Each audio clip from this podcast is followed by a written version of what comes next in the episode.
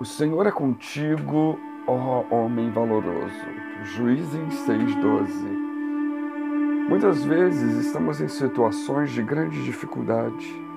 Às vezes em um caminho estreito onde parece não haver saída, e chegamos a pensar que nos encontramos num beco sem saída. Neste momento, devemos lembrar que beco sem saída só existe para aqueles que não têm fé. Esta colocação pode ser feita a partir da convicção absoluta de que há um Deus e de que Ele é Senhor de todas as coisas. Nelas incluem-se as nossas dificuldades, nossos problemas e dúvidas. E que, ao nos lembrarmos dele, ao recorrermos a Ele, ao suplicarmos o seu auxílio e ajuda, Ele estará sempre pronto a agir em nosso favor. Juízes 6, 6 a 8 nos diz: Então os filhos de Israel clamaram ao Senhor, e sucedeu que, clamando eles ao Senhor, enviou-lhes o Senhor um profeta. Deus sempre ouve o clamor do seu povo e responde. Entretanto, a resposta nem sempre virá por quem ou quando, ou como, ou onde, ou do modo que desejamos. Neste texto específico, a resposta não veio a princípio de forma imediata e sobrenatural, e provavelmente não foi do modo que eles esperavam ou fariam. O que quer dizer? Deus não tem que atender às nossas orações de acordo com o modo de pensar ou preferência nossa. Deus atende da forma que Ele quer, de acordo com a sua multiforme sabedoria, amor e graça. Ele não é nosso servo, o qual podemos exigir ou determinar sua forma de agir. Deus é o nosso Senhor é o nosso Salvador. E como nosso Pai, Ele nos ama, porém, como Deus, merece nosso respeito, fidelidade e obediência irrestrita.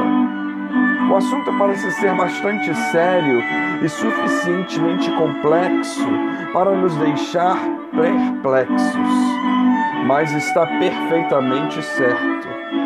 Depois que o livramento ocorrer, veremos e será justificado plenamente as ações e a sabedoria do nosso grande Deus. Servirá tudo como um palco, onde o Senhor mostrará sua graça e poder. Romanos 8, 28.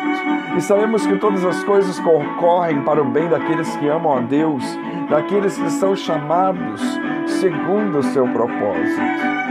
O povo de Israel chamou, clamou ao Senhor. E Deus os ajudou de forma, a princípio, bem natural. Primeiro respondeu através do profeta, fazendo-os lembrar da sua palavra. Segundo, chamou a Gideão, que estava malhando trigo no lagar para escondê-los dos midianitas. O homem valoroso que possuía muitas dúvidas e não se considerava apto para a missão, deixa sua fala registrada em Juízes 6,15: Ai, meu Senhor, com que livrarei a Israel? Eis que a minha família é a mais pobre em Manassés e eu, o menor da casa de meu pai. É interessante como Deus age. Ele muitas vezes vem ao nosso socorro com meios aparentemente nada divinos. E Deus não somente nos dá o livramento, como ao fazê-lo, nos dá uma lição da qual jamais nos esquecemos e da qual nos lembraremos muitas e muitas vezes no futuro, com gratidão, louvor, e da qual extrairemos força para permanecermos de pé. A partir desse momento, é que entendemos que o Senhor tem o seu tempo, tem o seu modo certo de agir.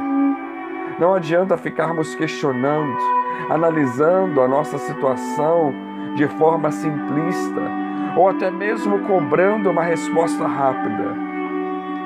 Para livrar a Israel dos midianitas, Deus escolheu um homem revoltado e cheio de dúvidas. Para derrotar o gigantesco soldado guerreiro, experiente e armado até os dentes, ele usa um moço gentil, um pastor de ovelhas, com uma pedra e um cantil. Para salvar a humanidade, permite que Jesus Cristo, seu Filho amado, seja crucificado. O Senhor, o nosso Deus, sabe de todas as coisas e quando ele age é da maneira certa, é porque chegou o momento certo e tudo é feito de maneira maravilhosamente certa. Às vezes, o seu agir excede a nossa compreensão, mas por nos amar, ele sempre age para o nosso bem. Se bem que não entendemos sempre o seu procedimento, mas devemos guardar a sua promessa e alento. O Senhor é contigo, homem valoroso. O Senhor é conosco.